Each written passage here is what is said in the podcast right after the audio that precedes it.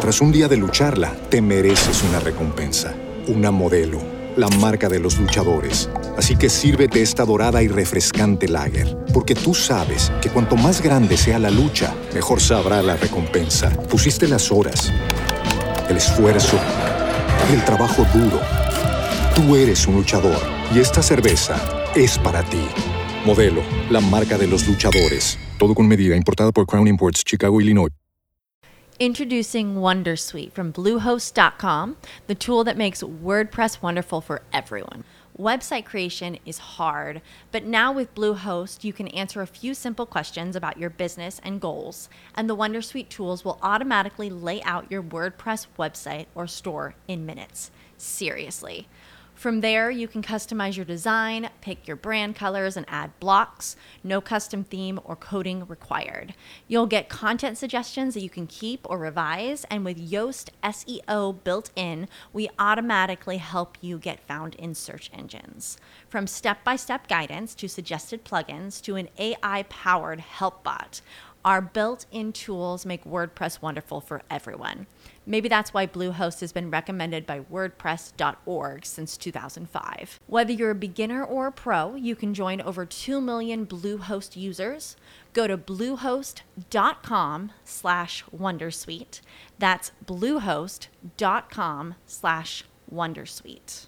Este es el podcast de mil palabras.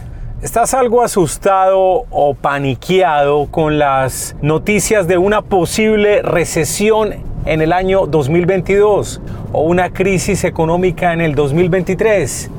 En el episodio 180 te contamos cómo manejar mentalmente esa recesión 2022 o la posible crisis económica 2023 pero lo haremos más desde una perspectiva mental y de actitud personal no desde lo económico. Así que te damos la bienvenida.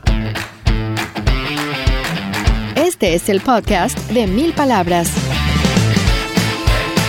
Un espacio con ideas, historias y conceptos de comunicación efectiva para ser más exitoso en tu empresa, en tu mundo digital, en tu emprendimiento y en tu vida. Con ustedes, Santiago Ríos.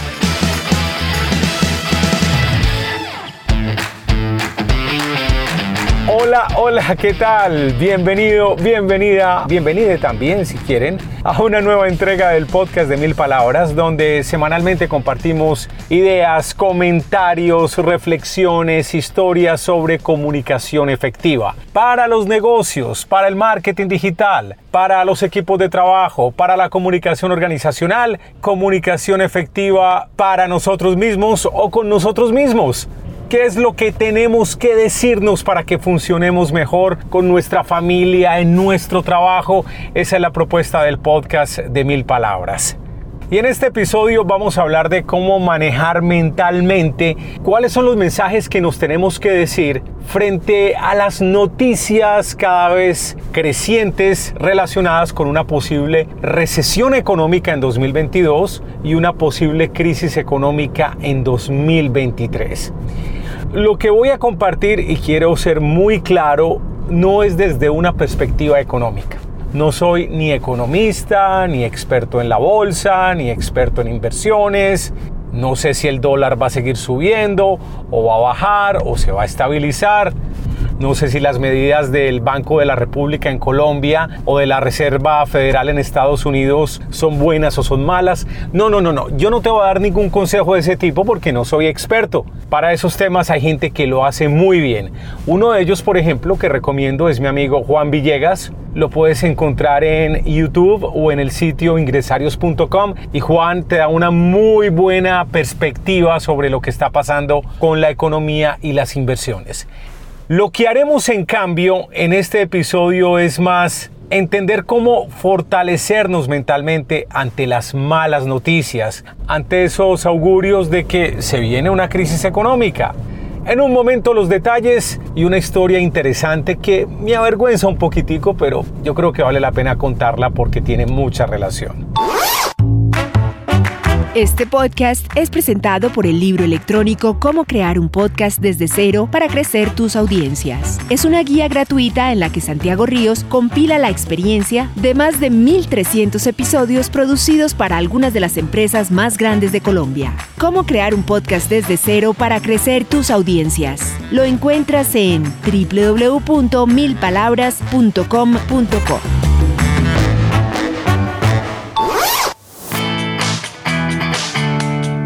Muchas personas me preguntan cómo alojamos los podcasts, dónde los guardamos y qué hay que hacer para publicarlos en los directorios más importantes. Mi respuesta, necesitas un servidor de podcast, pero no cualquier servidor.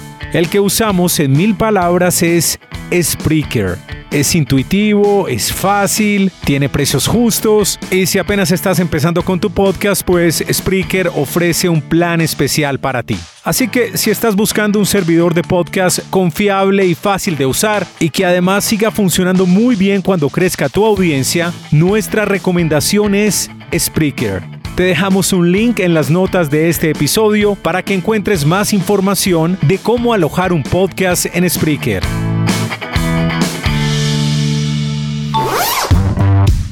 Cuando termines este episodio, te invitamos a escuchar en Spotify el podcast Somos Canciones, una conversación con gente que sabe de música y ama la música, artistas, canciones, géneros y conciertos que recomiendan nuestros invitados, historias interesantes en las que la música fue protagonista. Recuerda, Somos Canciones. Vamos a hablar entonces de esos mensajes que nos tenemos que decir constantemente o de lo que tenemos que considerar para evitar que la palabra recesión o la palabra crisis haga las cosas más difíciles. Antes del cuento, debo comentar que estamos haciendo esta edición desde la carretera, pero ya saben, con las manos en el volante, los ojos en la vía, tengo un micrófono pegado a la solapa de mi camisa, así que nadie corre peligro mientras grabamos este episodio. Para desarrollar nuestro tema quiero presentar una historia personal que como les decía hace un momento me avergüenza un poquitín, pero bueno, son tonterías y comportamientos erráticos que uno tenía cuando era más joven. Resulta que yo estaba como en los 19 años y yo no sé por qué me dio por ir a consultar una pitonisa, una bruja, una de estas personas que leen naipes, leen las cartas, leen otras cosas y que aparentemente te dicen qué va a pasar con tu vida. Y uno va con un condicionamiento esperando que le digan que la muchachita que le gustaba a uno, pues la muchachita también lo estuviera mirando a uno, ¿no? Que uno también fuera el interés para ella. Y estas personas son como muy inteligentes para leer esa necesidad que tenemos todos los seres humanos de reafirmación y le decían a uno, sí, usted va a terminar con esa niña. Bueno, el resultado es que nunca terminé con esa niña. Así que boté la plata de las consultas con esta hijo de madre bruja, sus pronósticos no funcionaron. Sobra decir que después de mucho tiempo me doy cuenta que las personas que tratan de adivinar el futuro son un fraude. Es que esto no tiene ninguna lógica el futuro lo puede moldear cada persona de muchas maneras y también hay otras fuerzas del entorno que van generando cierto futuro, cierto desarrollo del destino. Y eso nadie lo puede predecir. Y yo hablando con un amigo mío de la universidad que era medio confidente y yo le decía que me gustaba esta niña y que había ido donde una bruja, el hombre se muere de la risa y me dice, vos sos bobo, ¿para qué vas donde una bruja, hombre? Y me explica de lo absurdo de esta práctica a partir de un racional muy claro, basado en el pasado, presente y futuro. Entonces él dice, a ver, ¿qué me va a decir? Que yo tuve problemas anteriormente en mi familia, yo ya sé eso. O sea, ¿para qué me va a decir una cosa que ya sé y que es maluca? Si es que la bruja o el brujo adivinan. O que me digan, no, es que usted tiene dos hermanos y usted estudia algo que tiene que ver mucho con tratar a la gente. Sí, es una adivinanza súper etérea, súper amplia que puede ser cualquier cosa. Y él dice, ¿yo para qué necesito que me digan eso? Yo ya sé. Y si me van a decir el futuro, que no creo, pero hagamos de cuenta que este brujo o esta bruja tienen razón, decía mi amigo, ¿para qué me interesa que me digan algo bueno que me va a pasar? Entonces, cuando eso bueno ocurra, la emoción va a ser menor porque yo ya sabía que me iba a pasar. No tiene ningún sentido pierdo el factor sorpresa. O si lo que me está pintando para el futuro es bueno y no ocurre, imagínate mi decepción, porque no ocurrió lo bueno que me dijo el pitonizo o la pitoniza. Y pongamos el otro escenario. Si este o esta clarividente me pinta un escenario futuro horrible, ¿para qué me voy a angustiar desde ya? Cuando esté ocurriendo ese escenario malo, pues habrá que manejarlo de alguna forma. Pero ¿para qué me voy a mortificar desde ya con un futuro que está pintando una persona? Que ni siquiera sabemos ese futuro cuándo es, si dentro de seis meses o dentro de cinco años. Así que bajo esas tres premisas mi amigo me desbarató totalmente la ilusión que yo tenía o esa creencia o esa fe que yo tenía en los brujos. Sin duda un buen consejo de un amigo y no bote más platica en esa tontería.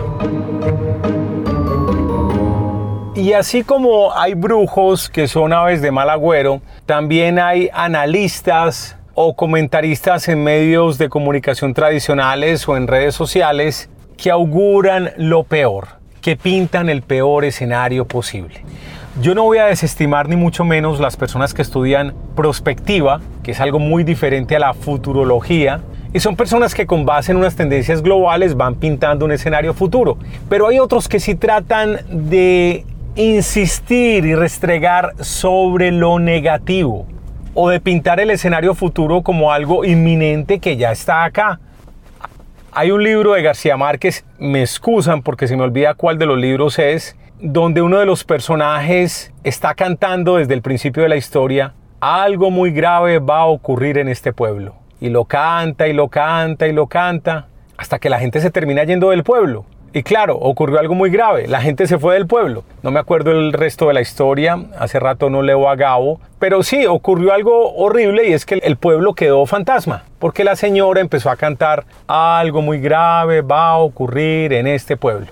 Es como el típico aficionado de fútbol que no le gusta cierto jugador, y este jugador de fútbol tiene una campaña buena y un partido bueno y otro y otro y hace goles y es el mejor. ¿Cómo lo quieren a Luis Díaz? Es sorprendente. Y al sexto partido el jugador pierde el juego o no ve el balón por ninguna parte, tuvo una mala tarde y este contradictor del jugador dice, si ve, yo les dije, este man es muy malo, yo sí lo había cantado desde antes. A la gente le fascina decir que tuvo la razón en una profecía de estas, en una profecía negativa, esas profecías autocumplidas. Y el tema económico no es la excepción. Esta tendencia a ser ave de mal agüero, a ser más horrible lo que no ha pasado todavía de horrible, está causado en buena medida porque el cerebro humano está conectado a un comportamiento de evitar los problemas, de evitar el peligro. Es esto que los científicos llaman el cerebro reptiliano, que es estar atento todo el tiempo al posible ataque de un depredador es la actitud permanente, como llaman los gringos, fight or flight, o peleas o huyes. Pelear o huir, pero no asumir una actitud reflexiva o más inteligente frente a los posibles problemas. Y esta condición humana sí que la conoce, sí que la entiende la industria de los medios de comunicación.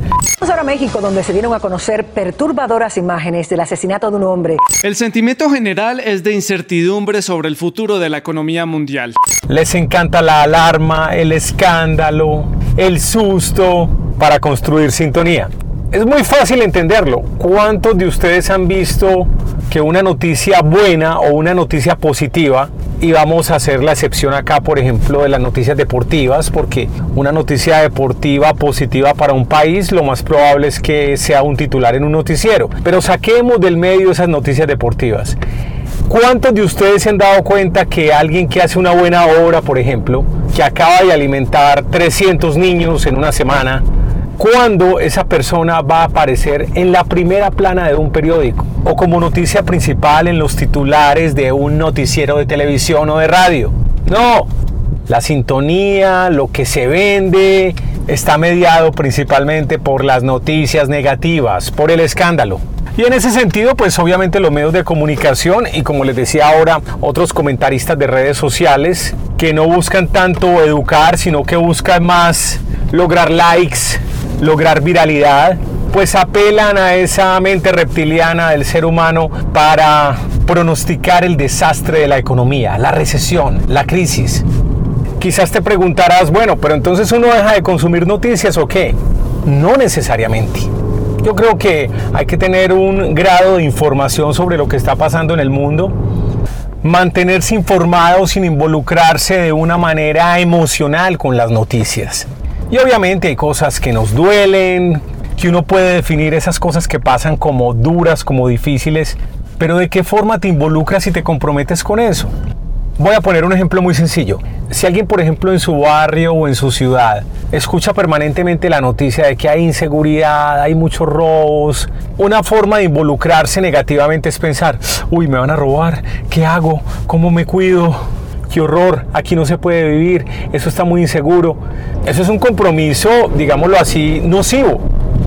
Pero si en cambio tú te comprometes con la seguridad, tomando medidas para cuidarte sin entrar en pánico, colaborando con tus vecinos, con tus conciudadanos, a crear ambientes más seguros, a denunciar al delincuente, a llamar a la policía, a colaborar con la policía, a estar alerta.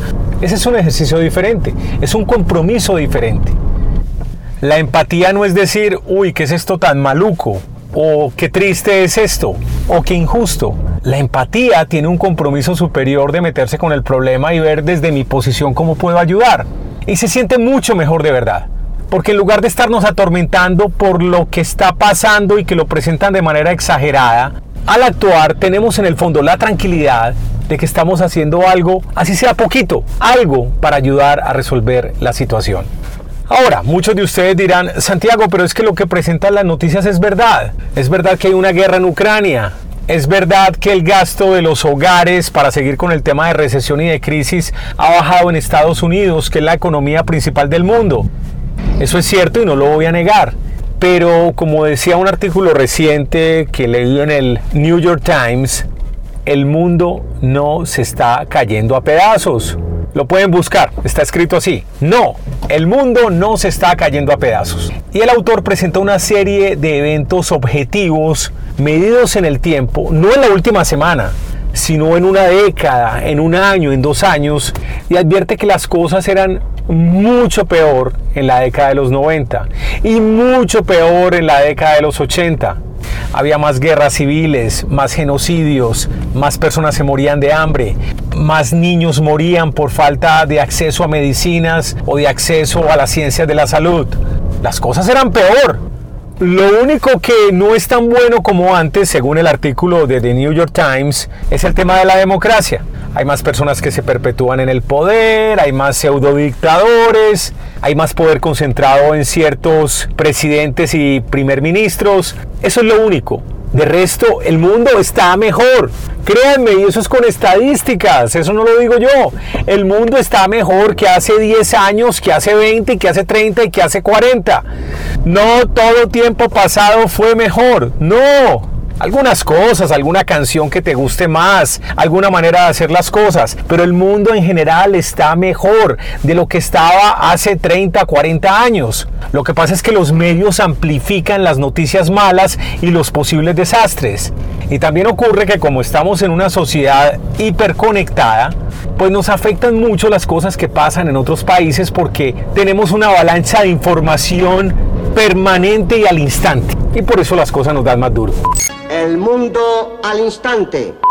Yo con las noticias particularmente tengo una manera de informarme. Todos los días leo un periódico importante en Colombia, eltiempo.com, que como les explicaba en un episodio anterior, también está apelando a noticias viejas que fueron escandalosas. Por ejemplo, recuerdan una tragedia de una masacre en un restaurante, una tragedia de hace 33 años y medio. Es que ni siquiera es una fecha exacta, hace 20, hace 30, no. Hace 33 años y 3 meses y 8 días ocurrió esta terrible masacre y cuentan la masacre. ¿Para qué? Y es un informe judicial, porque tampoco hay algo detrás como fuerte que uno diga, no, qué narración impecable, qué belleza de nota. Bueno, aparte de esas noticias reencauchadas, molestas que el tiempo está publicando últimamente, pues este medio de comunicación tiene, digámoslo así, cierta credibilidad con lo que pasa en el día a día en Colombia y en el mundo. Entonces yo consulto las noticias del tiempo, leo titulares y de pronto habrá una, dos, hasta tres noticias que me interesan y me detengo y leo un poco más sobre esa noticia. Pero yo no me quedo en el tiempo rumiando noticias todo el día. Porque cuando ellos refresquen la página, lo que va a ocurrir es que van a presentar cosas negativas. Igual sucede con los informativos de cada hora en la radio o con los tres noticieros de televisión de los canales nacionales. No vale la pena meterse en esa mala energía. Pero repasar titulares es una manera, hombre, de no ser un sociópata, una persona que no te importa a nadie o que estás totalmente desconectado de la realidad. Yo creo que sí lo puedes lograr sin involucrarte mucho con la noticia. Bueno, aparte de este tema de los medios de comunicación, te tengo otras recomendaciones para lidiar con esos sustos mentales colectivos de la recesión o de la crisis económica. Te los voy a compartir en un momento después de esta pausa. Este podcast es presentado por el libro electrónico Cómo crear un podcast desde cero para crecer tus audiencias. Es una guía gratuita en la que Santiago Ríos compila la experiencia de más de 1.300 episodios producidos para algunas de las empresas más grandes de Colombia. Cómo crear un podcast desde cero para crecer tus audiencias. Lo encuentras en www.milpalabras.com.co.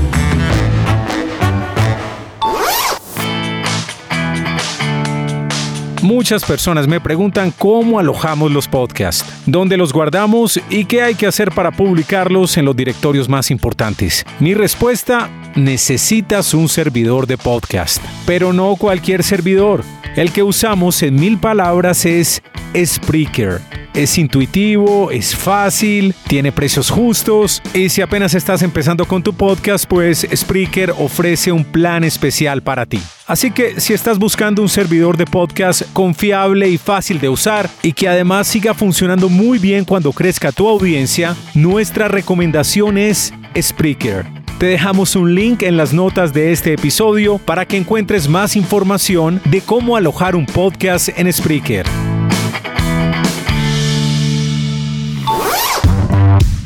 Cuando termines este episodio, te invitamos a escuchar en Spotify el podcast Somos Canciones, una conversación con gente que sabe de música y ama la música. Artistas, canciones, géneros y conciertos que recomiendan nuestros invitados. Historias interesantes en las que la música fue protagonista. Recuerda, Somos Canciones.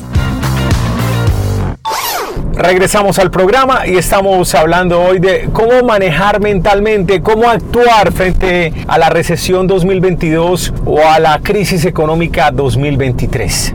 Una recomendación que puede sonar muy obvia, muy gastada, muy cliché, pero que no deja de ser cierta y que tiene que ver con lo que les decía hace un momento sobre el hecho de que el mundo nos está cayendo a pedazos, que estamos mucho mejor que hace 20 años, es mirar el vaso medio lleno. Seguramente lo has escuchado cientos de veces. Ah, Santiago, eso no es nada nuevo. Yo ya he escuchado que uno tiene que mirar el vaso medio lleno. La pregunta es, ¿lo haces? Cada vez que recibes una noticia aparentemente negativa, tratas de buscarle el lado positivo. Les pongo un ejemplo muy sencillo y quiero advertir de una vez antes de este ejemplo dos cosas. Primero, en las elecciones presidenciales en Colombia de hace cuatro años no voté por Iván Duque, que es el señor que ya está dejando la presidencia. Y en las elecciones de 2022 tampoco voté por Gustavo Petro, que es el nuevo presidente. Es decir, nunca voté por estos dos personajes. No me gustaban por X y Y motivo. Ahora bien, si uno se pone a revisar el balance de Iván Duque, y aquí no voy a entrar a defender a nadie, pero hay unas estadísticas muy valiosas que defienden su gestión. Hubo más gasto en los hogares colombianos, la pandemia se manejó bien, según diferentes organismos internacionales, el rebote de la economía colombiana en su crecimiento anual fue superior al promedio de la mayoría de países en el mundo. Duque entregó becas universitarias a miles de estudiantes que después salieron a la calle pues a desprestigiarlo y acabar con el país. Algunos de ellos, no todos pues, pero algunos de ellos que tendrán todo el derecho a hacer un paro, pero muchos de ellos se portaron como no era, ¿no? ¿Cierto? Y muchos de ellos eligieron el nuevo presidente. Ya me estoy metiendo en temas de política que no quería, pero mejor dicho, si vemos el vaso medio lleno, Duque dejó cosas positivas, dejó cosas interesantes, no tan malo como lo quieren hacer ver los medios o los opinadores de redes sociales. En la misma dirección y para irme a la otra orilla política, son realmente tan ciertos, tan obvios los miedos alrededor del nuevo presidente de Colombia, de Gustavo Petro, que es el primer presidente de izquierda en Colombia. Yo sinceramente creo que no. Yo veo el vaso medio lleno. El señor tiene unas propuestas válidas para lograr algo más de igualdad en Colombia. Muchos de sus ministros me han parecido sensatos, especialmente el ministro de Hacienda, con argumentaciones válidas.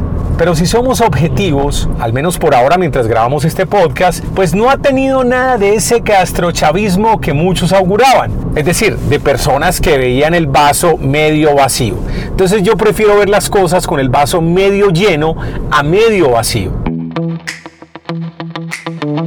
Otra recomendación, no desgastarse con lo que no ha pasado.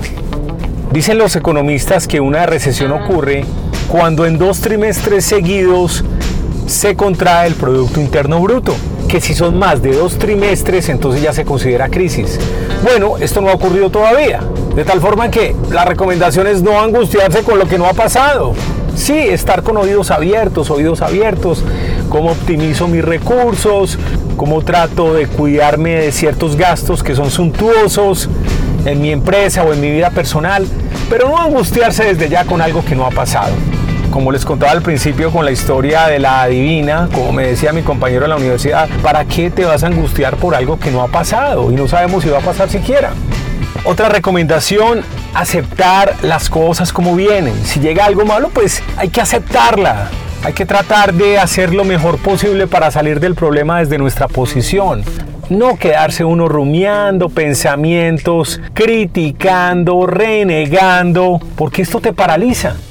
Yo entiendo perfectamente la gente que pasa por una circunstancia grave o trágica. Recientemente, de hecho, una persona que trabaja como freelance para nuestra empresa Mil Palabras tuvo una calamidad doméstica y me dijo de una manera muy honesta, mira, me voy a tardar con el guion, tuve un problema en la casa, una pérdida muy grande, no me la esperaba, me estoy tardando para recuperarme.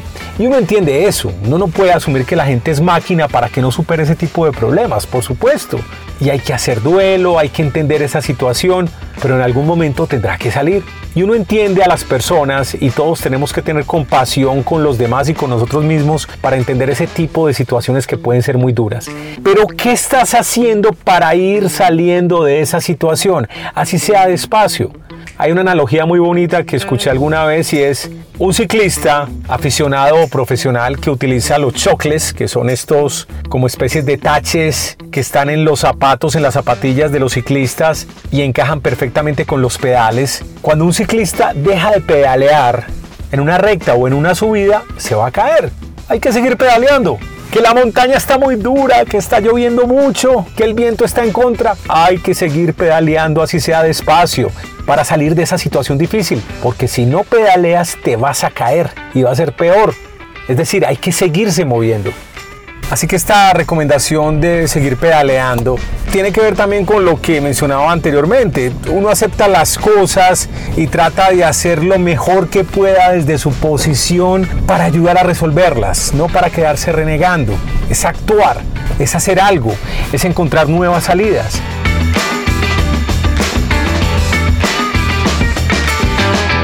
Es común en los temas de emprendimiento que se mencionen múltiples ejemplos de compañías globales o compañías locales que nacieron en medio de una recesión o de una crisis.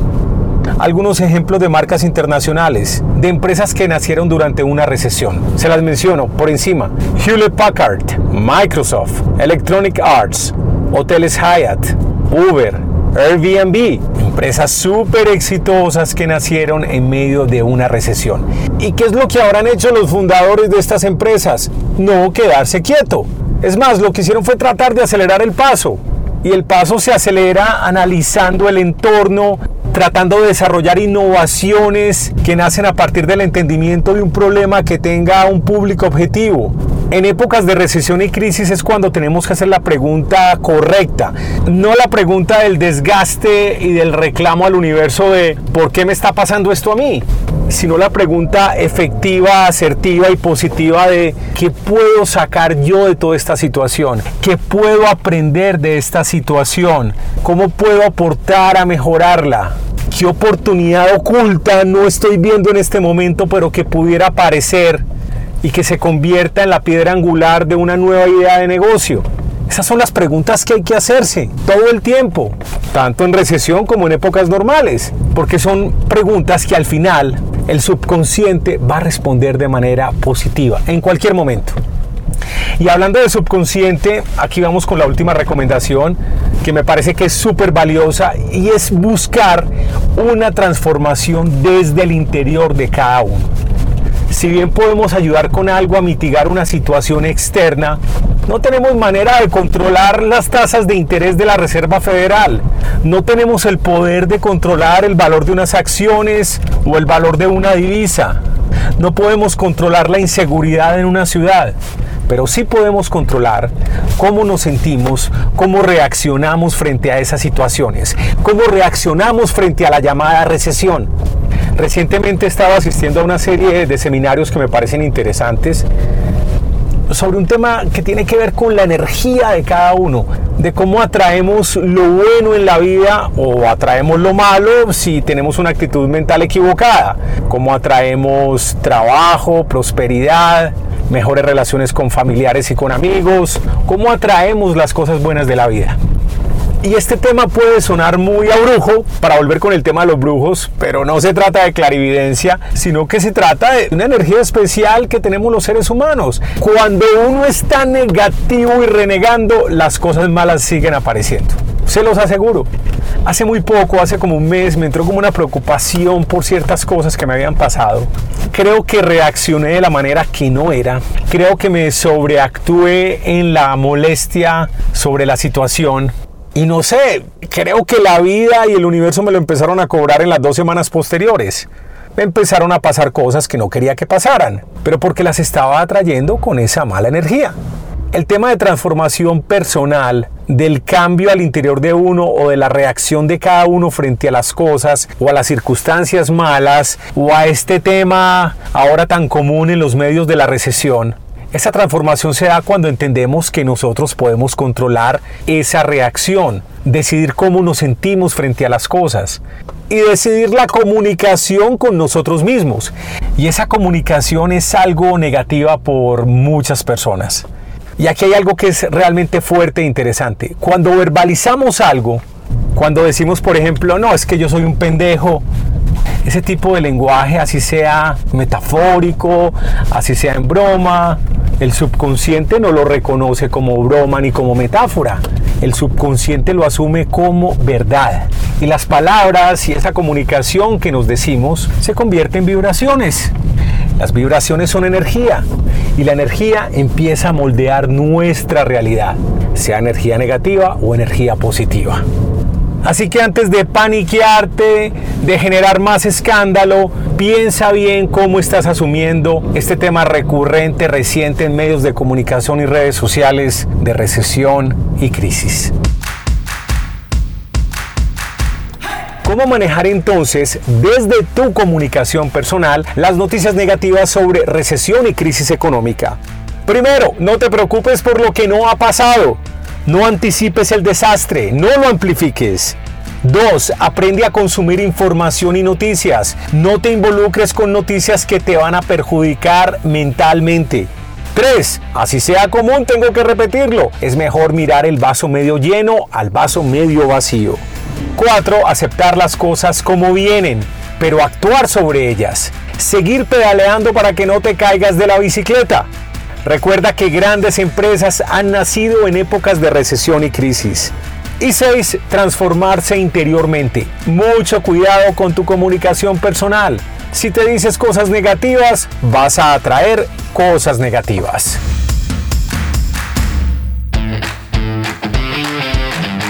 Espero que esta información te haya servido para algo. Si hay un punto que te llamó la atención y lo quieres compartir o comentar, me puedes escribir a santiagoríos.co en Instagram, santiagoríos.co. Voy a leer tus mensajes o tus preguntas. También te invito a que compartas este podcast con tus amigos, familiares, colegas de trabajo. Ya sabes, tengo una promesa que cumplo y es que te hago quedar muy bien, porque semanalmente presentamos en este podcast muy buenas ideas, conceptos, historias, testimonios sobre comunicación efectiva en los negocios digitales, en equipos de trabajo, en la comunicación organizacional y como tuvimos en este episodio, en la comunicación con nosotros mismos.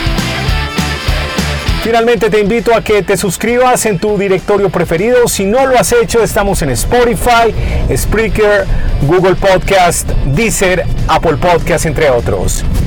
En la producción, montaje y publicación de este contenido, John Edison Montoya. Yo soy Santiago Ríos.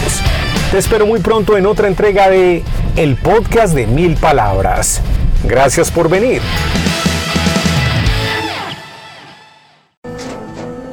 Tras un día de lucharla, te mereces una recompensa, una modelo, la marca de los luchadores. Así que sírvete esta dorada y refrescante lager, porque tú sabes que cuanto más grande sea la lucha, mejor sabrá la recompensa. Pusiste las horas, el esfuerzo, el trabajo duro.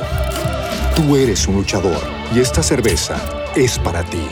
Modelo, la marca de los luchadores. Todo con medida, importada por Crown Imports, Chicago, Illinois.